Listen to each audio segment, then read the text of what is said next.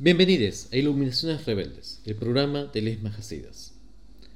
Hoy tenemos tres majasidas interesantes. Son quizás no tan conocidas como tres, pero son muy interesantes al fin de cuentas.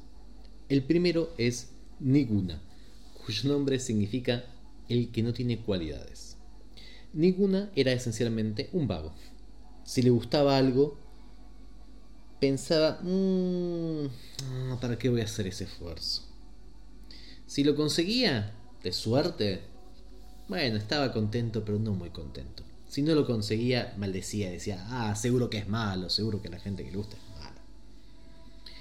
Un día está tirado en una piedra, le pasa un yogi y le dice, busquemos ofrendas en la ciudad. Pero ninguna le dice, no, ir hasta la ciudad estaba a un par de metros.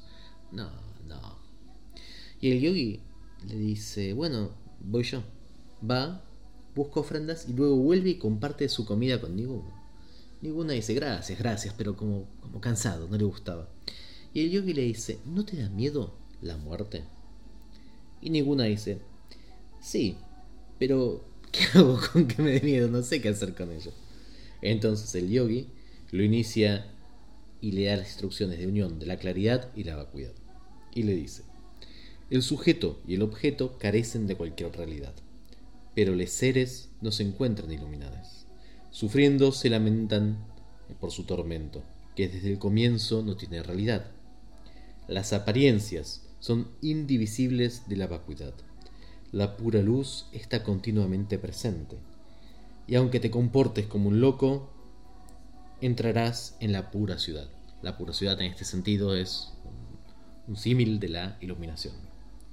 Niguma queda golpeado por estas palabras, medita, consigue consigue Sidi y viaja por toda la ciudad. De todo el mundo dice, ¿quién es esta persona tan activa? hasta que, enseñando, pasa a la tierra de las Dakas. El segundo de Les Mahasidas es Yayananda, el amigo de los pájaros. Yayananda era un ministro brahman del rey bengalí, pero en secreto practicaba el Guya Mantrayana, el camino del mantra secreto. Un día unos ministros lo ven haciendo ofrendas a los budas y lo anuncian al rey y el rey lo pone en prisión.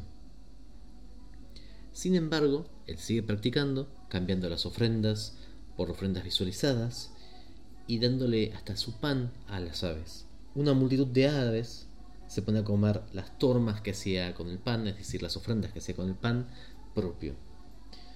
Entonces, primero el rey lo ve y dice, no, no, tiene otra corte, sáquenle las aves. Pero los soldados no pudieron dispersar las aves.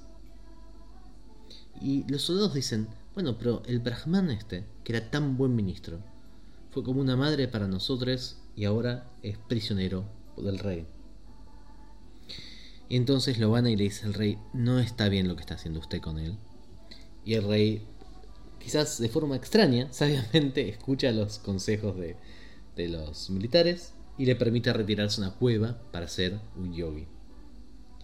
Y Ananda escribe en la cueva, el conocimiento con que nacemos fue realizado a través de la amabilidad del guru. Me he vuelto el ministro de gran gozo, y ya no conozco el torbellino del samsara. El rey, que es el estado natural y claro, ha conquistado a sus enemigos, el sujeto y el objeto, y ya no busca las delicias de este mundo. Mirad, seres no iluminados, yo grito y digo, ya ya, que significa victoria. Y luego de enseñar un tiempo, Yayananda pasa a la tierra de las Dakas. El último de nuestros magazines de hoy es Pachari, que era un pastelero pobre. Esencialmente él compraba harina, hacía pasteles de harina, los cocía y los vendía.